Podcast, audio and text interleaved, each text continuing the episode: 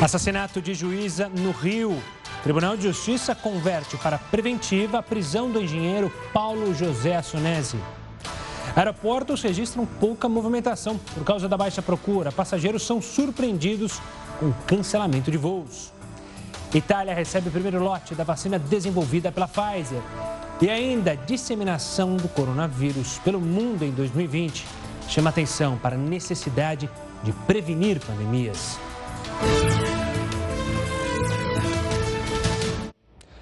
Seja muito bem-vindo ao Jornal da Record News. Esta edição também está ao vivo no nosso canal do YouTube e na nossa página no Facebook.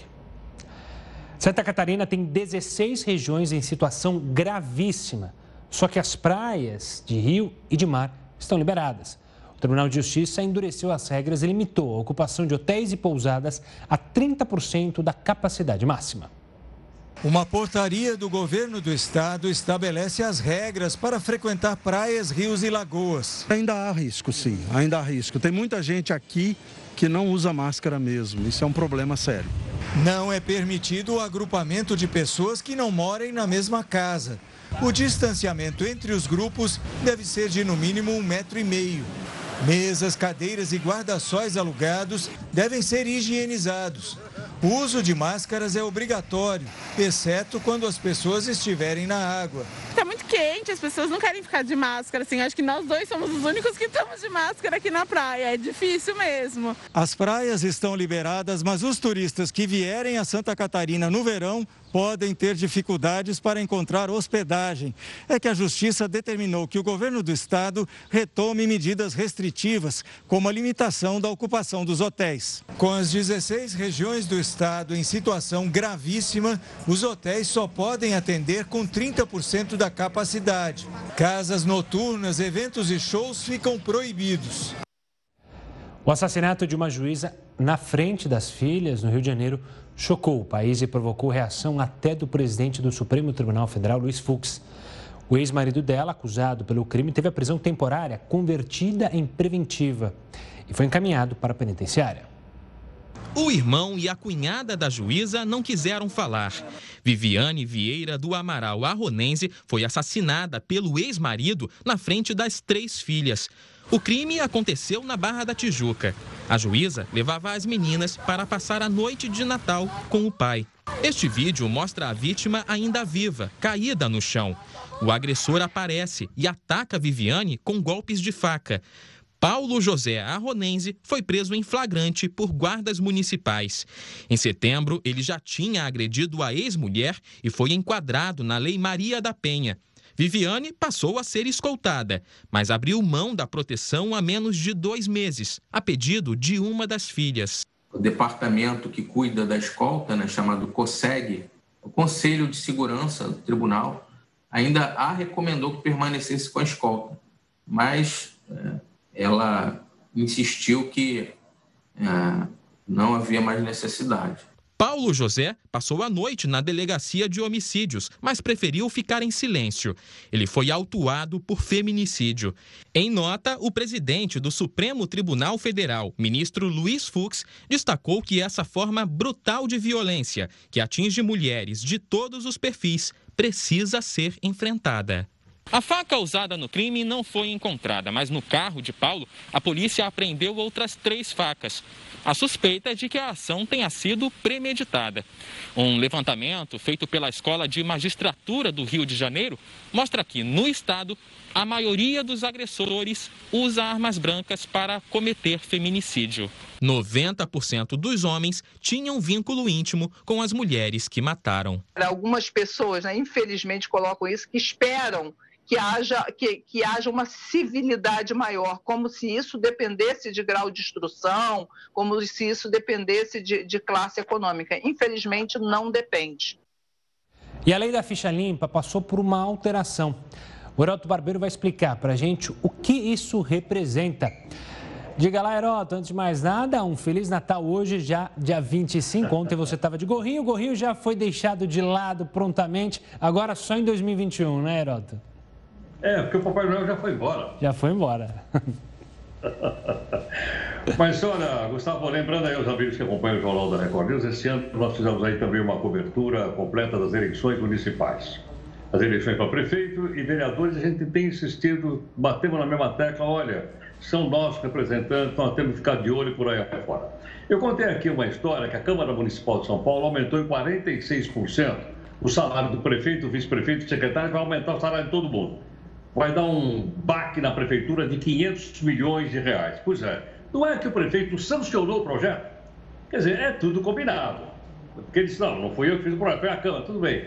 Ele poderia ter vetado, ele não vetou, ele sancionou, vai receber os 46% ah, dados pela Câmara Municipal. E o presidente da Câmara Municipal, que armou tudo isso, foi nomeado para o Tribunal de Contas do município, aquele que a gente tem contado por aqui, que é uma das melhores sinecuras que existe no Brasil. Agora, o que, é que tem a ficha limpa a ver com isso? É ver o seguinte: a ficha limpa é um projeto de ação popular, o primeiro projeto de ação popular no Brasil. Pegaram as, as assinaturas e disseram o seguinte: o cara que for condenado numa instância superior, colegiado, ele vai ficar oito anos inelegível depois de cumprir a pena. Cumpre a pena e depois fica mais oito anos elegível. Pois é, mas agora não, não mais isso. Por isso o ataque contra ela. Numa decisão do ministro do Supremo, o último que foi nomeado agora, o ministro Nunes Marques, não, não, não, não é assim não. Oito anos já inclui o período que ele cumpriu a pena. Então, se o indivíduo cumpriu a pena dois anos, ele vai ficar mais seis inelegível. Antes não era assim. Antes era dois mais oito. Quatro mais oito. Muito bem. É uma decisão, como a gente diz assim, monocrática de um homem só. Isso ainda vai para o plenário da, do Supremo Tribunal Federal. Mas eu acho que é bom a gente acompanhar, não é?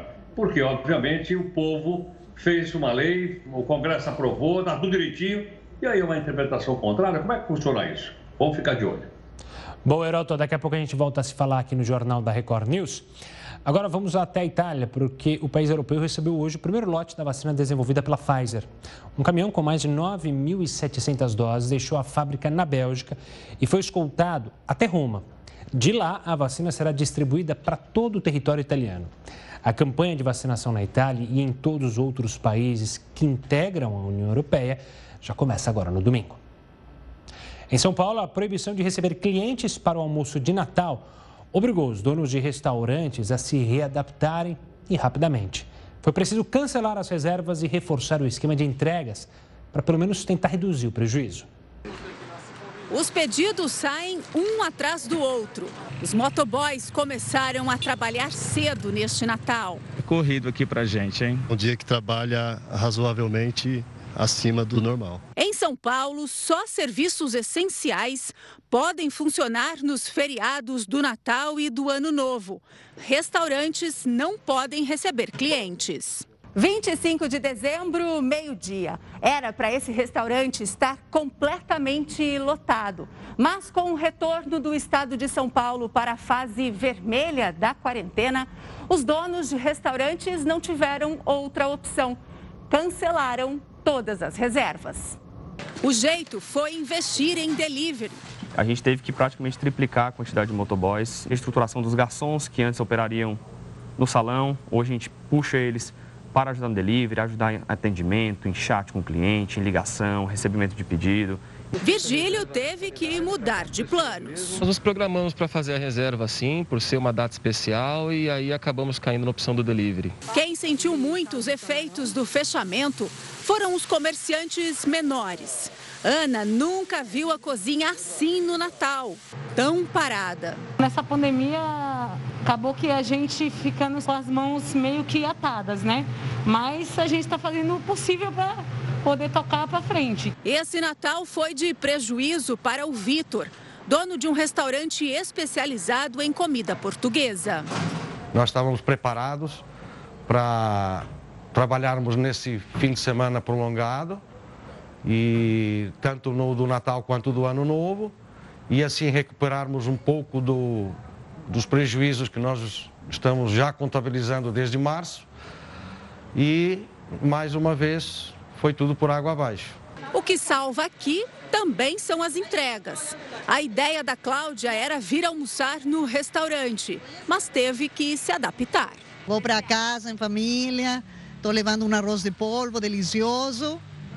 Para compartilhar.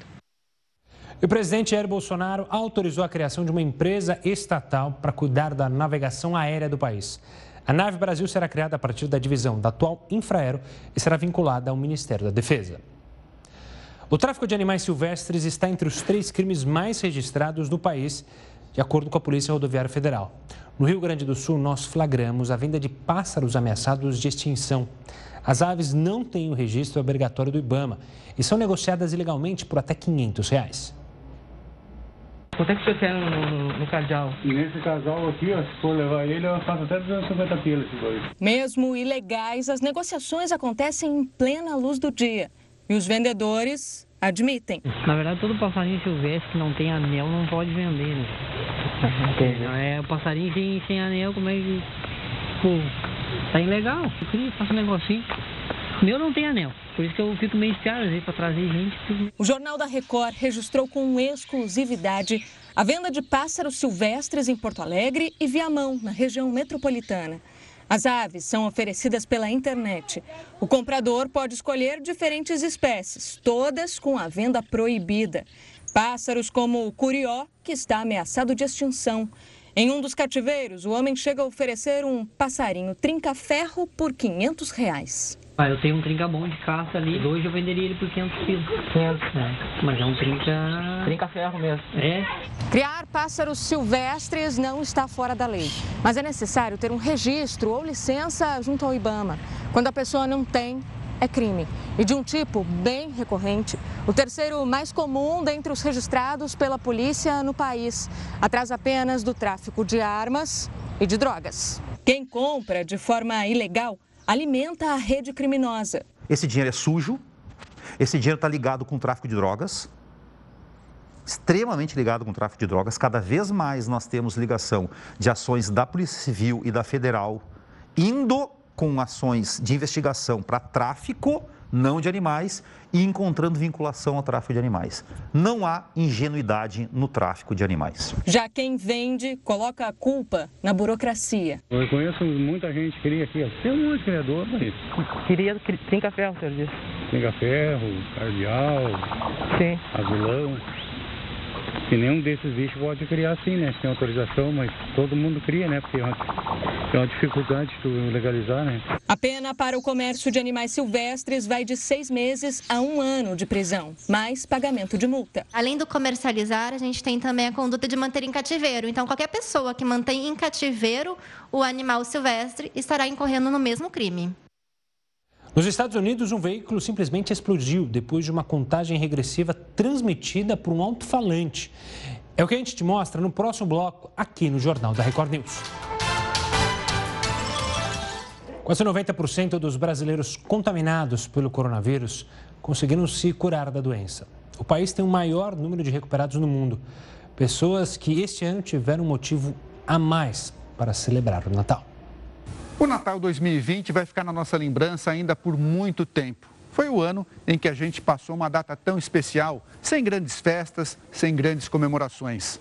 Mas se para algumas famílias foi um Natal um pouco mais triste, sem o contato direto com os parentes, para outras sobram motivos para comemorar. São as famílias que venceram a luta contra a Covid.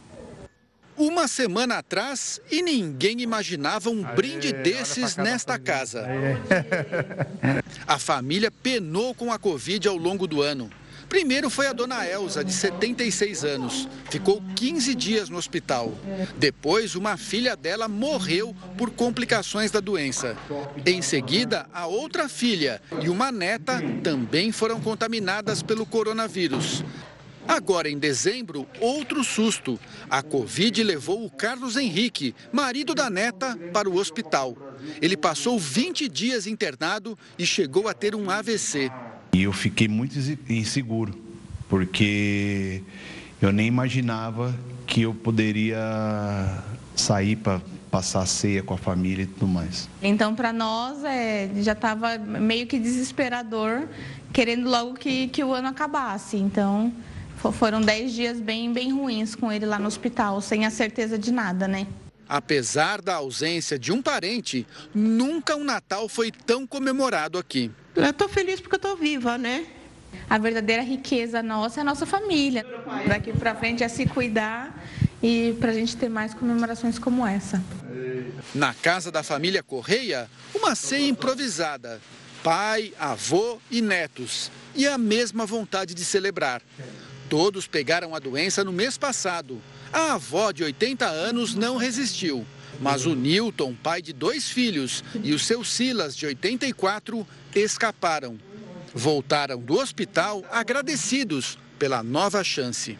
Vida, renascimento, alegria por estar tendo mais uma oportunidade. Eu me considero um milagre de Deus. Tá? E isso a gente tem que comemorar, tem que celebrar. Viva a vida, Feliz Natal! Viva a vida! Olha, a Câmara dos Deputados tem uma fila enorme de projetos que podem ser votados no próximo ano. O Heródoto Barbeiro vai contar para a gente quais são esses projetos em Heródoto. Olha, Gustavo, tem uma coleção boa de projetos lá na Câmara dos Deputados. Por esse motivo, a gente tem chamado a atenção aqui dos nossos amigos e amigas. Agora, vai ter eleição para a presidência da Câmara dos Deputados. Até agora, nós vimos que o presidente atual, ele não votou para votar. Por exemplo, não votou para votar o fim da segunda instância, ele não, não, não, não votou para votar o foro privilegiado, isso não foi colocado. Então, nós, enquanto cidadãos, precisamos ficar de olho, a gente precisa ter certeza de quem os nossos deputados vão votar. Essa história de voto secreto que eles querem fazer é uma forma de esconder da gente uma responsabilidade que eles têm conosco. Há um outro projeto que está parado lá também, que é da importância fundamental para o país e para a retomada do crescimento da economia. Qual é? É um projeto que está parado lá que dá autonomia para o Banco Central. O Banco Central, como todo mundo sabe, a gente noticia muito pouco. Por que razão? Porque geralmente a gente fala do Banco Central quando a gente fala da Selic, este ano todo mundo sabe está em 2%, e fala também que o Banco Central é o guardião da moeda. Agora, não pode ter ingerência política no Banco Central. Por esse motivo, foi aprovado no Senado e está na gaveta lá da Câmara o projeto que dá autonomia para o Banco Central. Quer dizer, bom, mas hoje quem nomeia o presidente do Banco Central e os oito diretores é o presidente da República, é verdade. Vai continuar? Vai. Só que tem a, a seguinte, a seguinte duas transformações importantes para a gente entender. Primeiro, o presidente do Banco Central não assume junto com o presidente. Ele vai assumir depois que o presidente tiver dois anos lá. Então, quando o presidente sair, o presidente do Banco Central fica mais dois. Então, não vai coincidir mais o mandato do presidente do Brasil com o presidente do Banco Central, para não ter ingerência política. Esse é o primeiro ponto bastante importante. O segundo ponto bastante importante é o seguinte também: é o fato de que é, o presidente do Banco Central pode ser demitido mas não poderá ser demitido pelo presidente da República. Ele vai poder ser demitido pelo Conselho Monetário Nacional, que aciona o Senado e o Senado pode ou não demitir o presidente da República. Agora, por que, que é importante isso? Porque, logicamente, com o Banco Central independente, sem politicagem, isso atrai capital financeiro, isso traz investimentos externos. Veja a importância que tem o Banco Central dos Estados Unidos, que tem independência desde, desde há muito tempo. O nosso ainda não conseguiu. Mas para a gente conseguir, a hora que esse pessoal voltar para uh, trabalhar, no mês de fevereiro, a gente precisa fazer uma pressãozinha para que este e outros projetos sejam pelo menos votados de uma maneira aberta, de uma maneira transparente, para que a gente possa julgar o que fazem os nossos representantes lá em Brasília. Bom, Heroto, daqui a pouco a gente volta a se falar sobre outros temas de importância aqui no Brasil e no mundo. Por falar em mundo, a gente vai até os Estados Unidos, porque por lá um veículo explodiu depois de uma contagem regressiva transmitida por um alto-falante.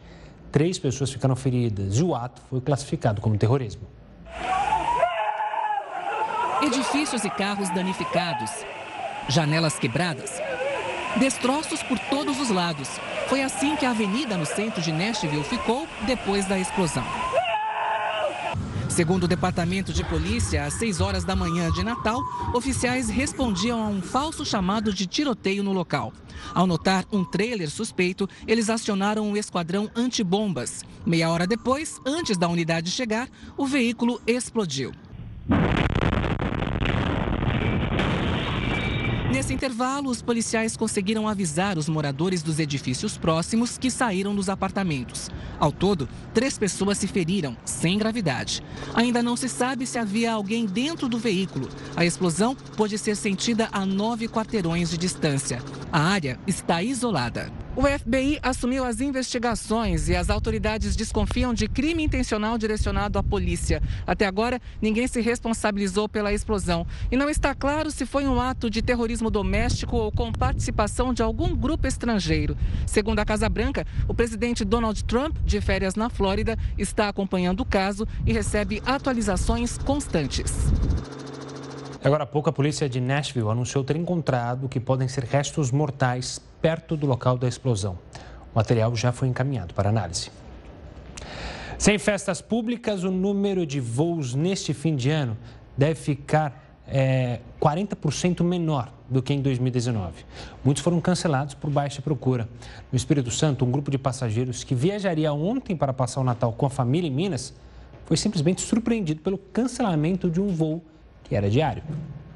O empresário passou a noite de Natal sem ceia e longe da família. Meu filho de três anos de idade, ele acabou de me ligar e perguntando onde estava o pai dele e eu não tinha resposta para dar para ele. Tá aqui, ó, a minha ceia de Natal. Giovanni e outros oito passageiros iam embarcar às quatro e meia da tarde do dia 24 em Guarapari, no Espírito Santo, para passar o Natal em Belo Horizonte. Mas o voo foi cancelado por causa do mau tempo. Esta psicóloga, que estava com os filhos, reclama da falta de comunicação e estrutura para a família. Não tem estrutura nenhuma para receber porque não tinha, não tinha água, não tinha uma lanchonete. Quase 24 horas depois do previsto, finalmente os passageiros conseguiram chegar ao destino. Eles tiveram que se deslocar de carro de Guarapari para Vitória, capital capixaba, onde embarcaram. Agora, Rodrigo espera recuperar o tempo perdido com a esposa e o filho. Natal é, é família, né? E a gente não ter oportunidade de passar o Natal com a família é frustrante. A Azul informou que o tempo ruim provocou o cancelamento do voo e a única opção foi o transporte por terra dos passageiros até Vitória, onde seriam embarcados em outro voo, cuja aeronave foi submetida a uma manutenção não programada. A disseminação do coronavírus pelo mundo em 2020 chamou atenção para a necessidade de prevenir pandemias. É o que a gente vai falar no próximo bloco. Continue conosco. A disseminação do coronavírus pelo mundo, a pandemia, mostrou a necessidade de se prevenir contra as pandemias. Para entender melhor esse assunto, eu converso agora com a infectologista Rosana Richman, que é membro do Comitê de Imunização da Sociedade Brasileira de Infectologia. Doutora, boa noite, obrigado pela participação aqui conosco. A gente, claro, está é, tá lidando pelo, pelo, pelo menos pelas últimas notícias, com a parte final da pandemia. A gente, felizmente, é, encontra agora a esperança nas vacinas, mas claro que a gente tem que olhar sempre para frente. Qual é a lição dessa pandemia que muitos dos médicos, vocês, cientistas, pesquisadores, já falavam lá atrás, há alguns anos, que uma pandemia iria atingir o globo terrestre iria atingir o nosso mundo. A gente já consegue tirar algumas lições do que aconteceu em 2020? Acho que várias, né, Gustavo? Primeiro, prazer estar aqui com você e várias lições, né? Eu acho que o ano de 2020 ele ensinou, ele relembrou a gente do quanto é importante coisas simples, como abraçar, beijar e ver os avós, o relacionamento das crianças com os avós, a educação toda que as crianças deixaram de ter, o ensinamento, ah, as aulas ah, presenciais, ou seja, foi uma série de ensinamentos, mas eu acho que o maior ensinamento que a gente tem dessa pandemia é a importância da ciência, a importância de não ter o achismo e sim ter os fatos. Só com os fatos é que a gente vai responder como sempre foi. Se você pegar a última pandemia grande, a gripe espanhola, lá em, né, no, no, início do século, eh, 1918, por aí, você vê que o que respondeu na época foram as vacinas, e é isso exatamente que vai responder agora. Então, a gente vê que 2020 foi um ano de muita insegurança, muito medo, muitas mudanças, adaptações, e 2021, se Deus quiser, vai ser o ano da virada, no sentido de um ano de vacinação, um ano de mais certezas, um ano em que a gente vai conseguir oferecer para a população uma tranquilidade maior de que eventualmente, mesmo que eu me, me contamine com o novo coronavírus, eu possa ter um quadro clínico muito mais brando do que em 2020, quando a gente não tinha nada para oferecer em termos de vacinação. Então, acho que essa é a principal lição desse, dessa pandemia que a gente vivenciou. Doutora, é, ainda nesse aspecto da ciência, a gente acompanhou, claro, quando a pandemia começou, uma injeção de dinheiro nos laboratórios para produção dessa vacina. Só que antes da pandemia, os investimentos justamente dos governos na ciência não são tão altos quanto numa pandemia. Essa também deve ser uma lição, ou seja, os investimentos na ciência, na medicina, têm que ser contínuos para justamente quando acontecer algo que pode acontecer, a gente já está preparado? Muito bem lembrado, Gustavo. É, essa não vai ser, infelizmente, a última pandemia que a gente vivencia, né? A gente sabe que é, desde que você tenha esse contato dos animais com os, os, vírus dos animais com os nossos vírus e a nossa genética, é possível a gente ter novos vírus com novas pandemias. Então, o que, nós aprendemos? Que a gente precisa estar preparado, porque a gente não sabe quando vai acontecer e com que magnitude isso vai acontecer. Então, uma das coisas que a gente teve que aprender muito rápido em 2020 foi essa estrutura e ver o quanto nós estávamos, eh, principalmente se a gente pegar alguns exemplos específicos, principalmente na região mais carente do país, na região norte, como eles estavam despreparados para enfrentar tudo que a gente teve que enfrentar e talvez a gente não tivesse perdido tantas vidas no início da pandemia como a gente perdeu se a gente tivesse uma estrutura maior. Então, investir em ciência é fundamental. E, e, e mais uma coisa importante, Gustavo, a gente reconhecer que os cientistas do Brasil e a ciência no Brasil pode ser feita e muito bem feita. Não é à toa que nós estamos testando pelo menos quatro vacinas em fase 3 no nosso país.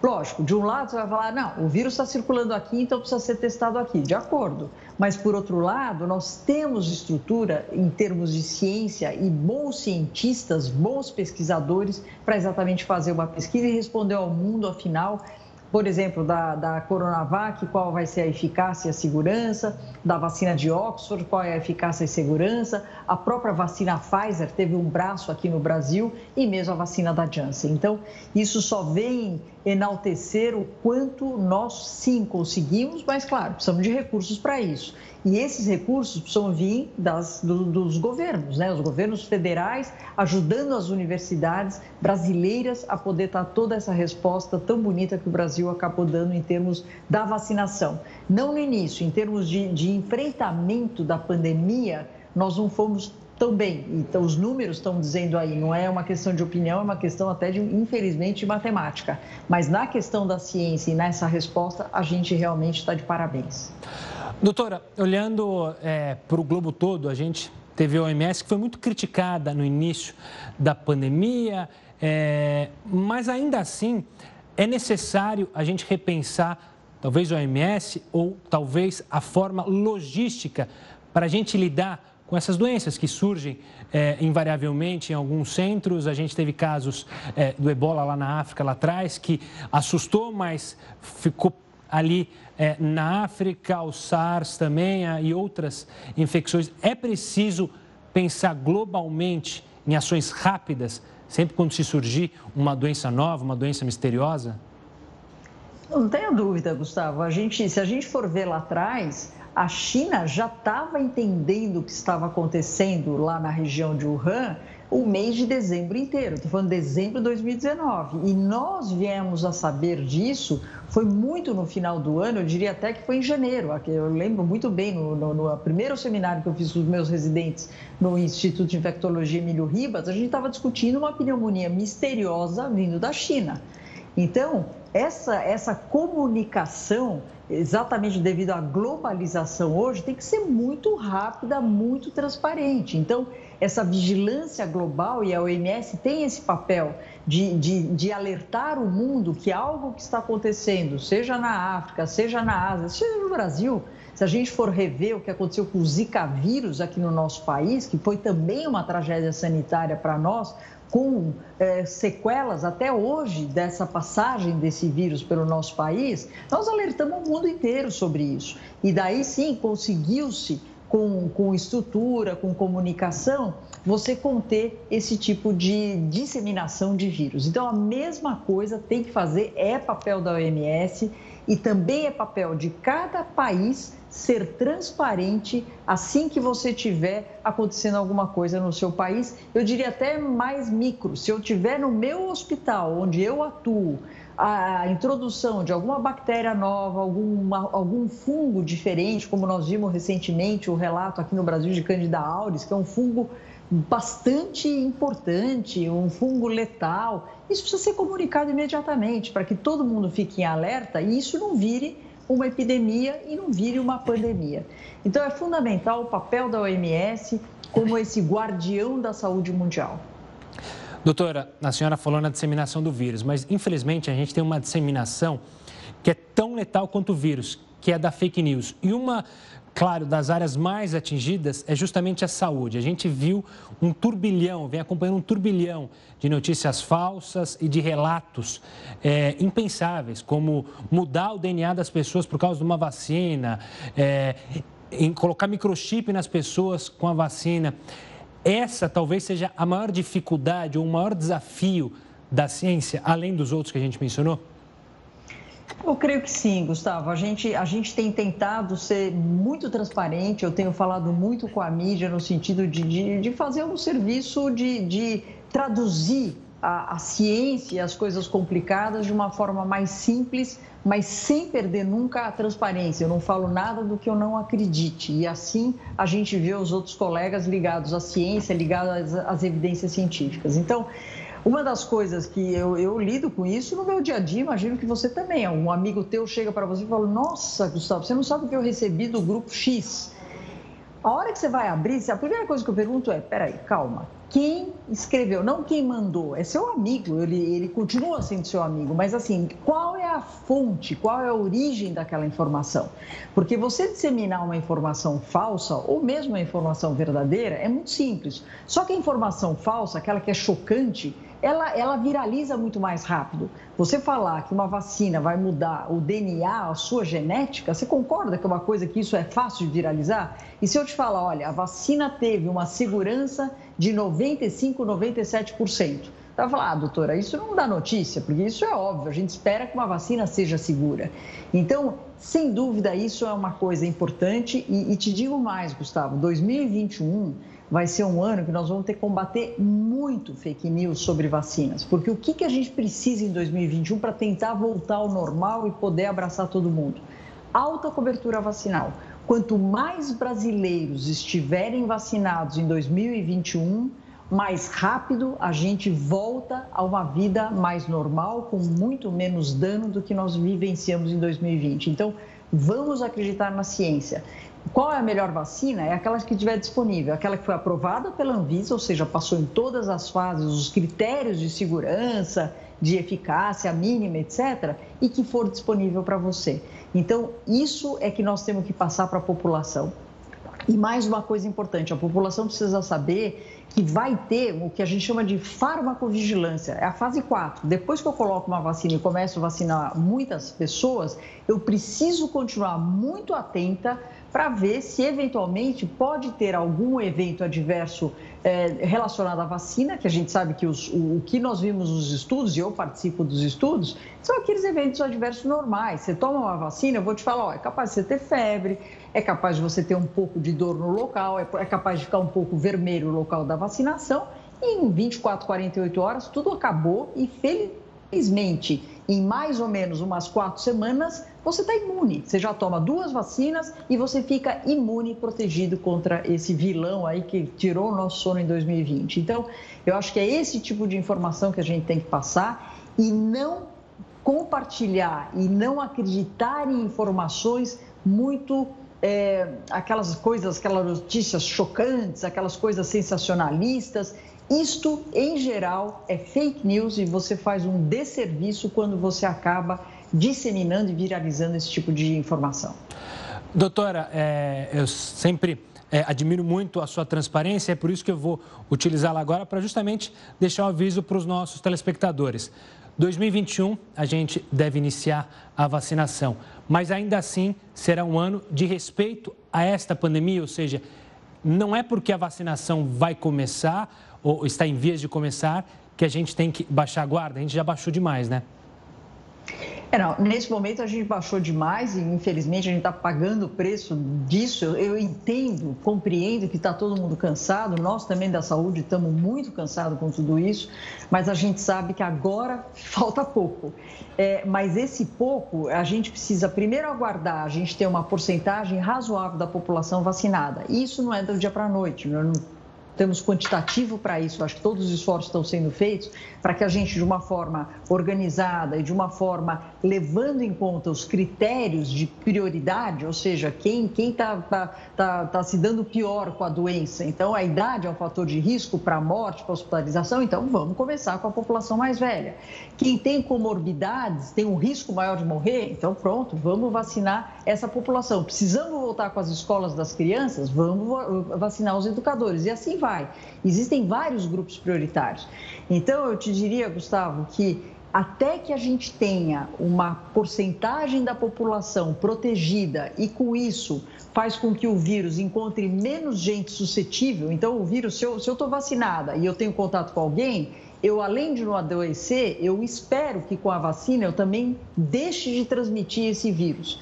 Então, com isso, a gente consegue controlar a circulação do vírus e começar a vida normal, ou pelo menos mais dentro do normal. Só que isso, eu estimo que esse primeiro semestre de 2021 ainda vai ser um ano que a gente vai ter que lidar com, essas, com todas essas normas sanitárias que a gente que ainda tem, mas a partir daí, aumentando a vacinação no mundo e aqui no nosso país, a gente consiga assim começar a voltar ao normal. A única coisa que a gente não vai deixar de fazer de jeito nenhum, na minha opinião, é a higiene das mãos, porque a gente aprendeu como é importante, através das nossas mãos, a gente poder disseminar alguns outros vírus, e daí inclui, inclusive, vírus da gripe, bactérias que causam diarreia e assim vai.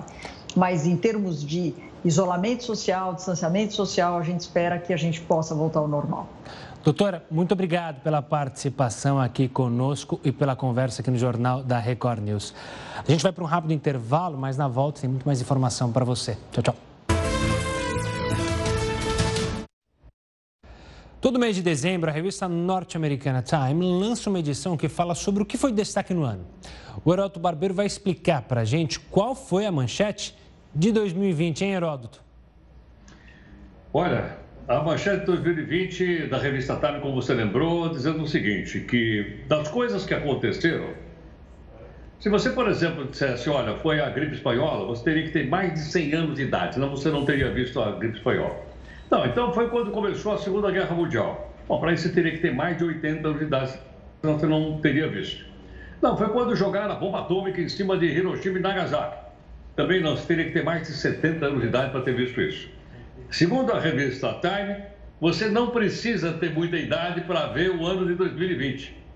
Então ela diz o seguinte: esse 2020 foi o pior ano que nós já pudemos assistir. Todas as pessoas estão vivas. E, logicamente, o grande responsável é esse que a gente está mostrando aí, que é a pandemia. Segundo a revista Time, ela teria matado, matou pelo menos um milhão, de, um milhão e meio de pessoas em todo o mundo. E mais do que isso, as pessoas ficaram confinadas, teve um isolamento, e as pessoas ficaram na janela né, como aquela música do Chico Buarque, na janela vendo então o mundo passar lá fora e as pessoas sem poder sair de casa. Então eu acho que essa daqui é 2020, apesar de que, viu, Gustavo, eu acho que se a gente perguntar para cada pessoa qual foi o pior ano que você já viu, cada um de nós deve ter sua opinião, não é? Alguém pode dizer, não, foi o ano que o meu time foi rebaixado para a segunda divisão do Campeonato Brasileiro de Futebol. Aquele foi o pior ano. É, então isso varia, logicamente, de opinião para pessoa para pessoa. Mas independente disso, como nós vamos estar de folga na semana que vem, queria aproveitar a oportunidade né, para desejar a todo mundo que 2021 seja um ano muito melhor do que esse que nós passamos agora, que o país se recupere economicamente, esperamos isso, porque isso vai dar mais emprego e vai dar mais crescimento, e vamos tocar bola para frente. Bola para frente. Bom ano novo para todo mundo e para você também, Gustavo. Heródoto, um ótimo ano novo para você e para toda a sua família. A gente se encontra aqui depois da folga, só em 2021. Forte abraço e obrigado por toda essa ajuda em 2020. A gente ficou aqui juntos e foi ótimo. Um forte abraço, Heródoto. Igualmente, muito obrigado. Pois é, eu tô de folga e você. Mas vamos falar dos Estados Unidos agora? Os Estados Unidos vai exigir que todos os passageiros que chegam do Reino Unido apresentem teste negativo de Covid. A decisão do governo americano começa a valer já na segunda-feira. O objetivo é conter a propagação da nova variante do vírus encontrada na Grã-Bretanha, que é mais transmissível. O teste de Covid-19 deve ser feito em até 72 horas antes do embarque. Olha só, uma iniciativa diferente surpreendeu os animais do Bioparque do Rio de Janeiro nesse Natal. Eles receberam presentes, pois é, mas nem imaginavam o que estava dentro de caixas e objetos de decoração. Embalagens decoradas pintadas à mão, tudo personalizado. Quem é que não gosta de ganhar presentes? O curioso foi ver a reação dos animais do Bioparque do Rio ao abrir os pacotes. A surpresa, guloseimas nutritivas para agradar a todos. Ele está ganhando uma coisa diferente, né? é um estímulo ambiental diferente, ele vai abrir, ele vai interagir com isso. Aves, felinos, primatas, ninguém ficou fora da lista. O urso ganhou uma guirlanda de frutas. No recinto da Arara Canindé, um enfeite recheado de sementes, característicos da dieta do bichinho. E a dona onça, de tão ansiosa, foi logo saltando para agarrar a surpresa. Nós pegamos uma caixa de papelão, nós colocamos feno, nós colocamos é, um, um, odor ali para poder ela é, sentir aquele cheiro, né, por se tratar de um, de um grande predador e o animal interagiu na hora. Os presentes saborosos e criativos fazem parte de um programa para divertir e estimular os animais. Tudo isso para que eles se sintam cada vez mais em casa, como se estivessem livres na natureza. 796 animais foram presenteados, um total de 100 quilos de alimentos. Todos os presentes foram entregues ao longo do dia, sem a presença do público. Faz pouco mais de um ano que o Bioparque está fechado para reforma. Como em muitos lugares, por aqui também não teve aglomeração. Mesmo assim, a celebração de Natal foi garantida. E o Jornal da Record News fica por aqui. Tenha uma ótima noite. Siga bem informado com a Viviane Barbosa e o News das 10. Tchau, tchau.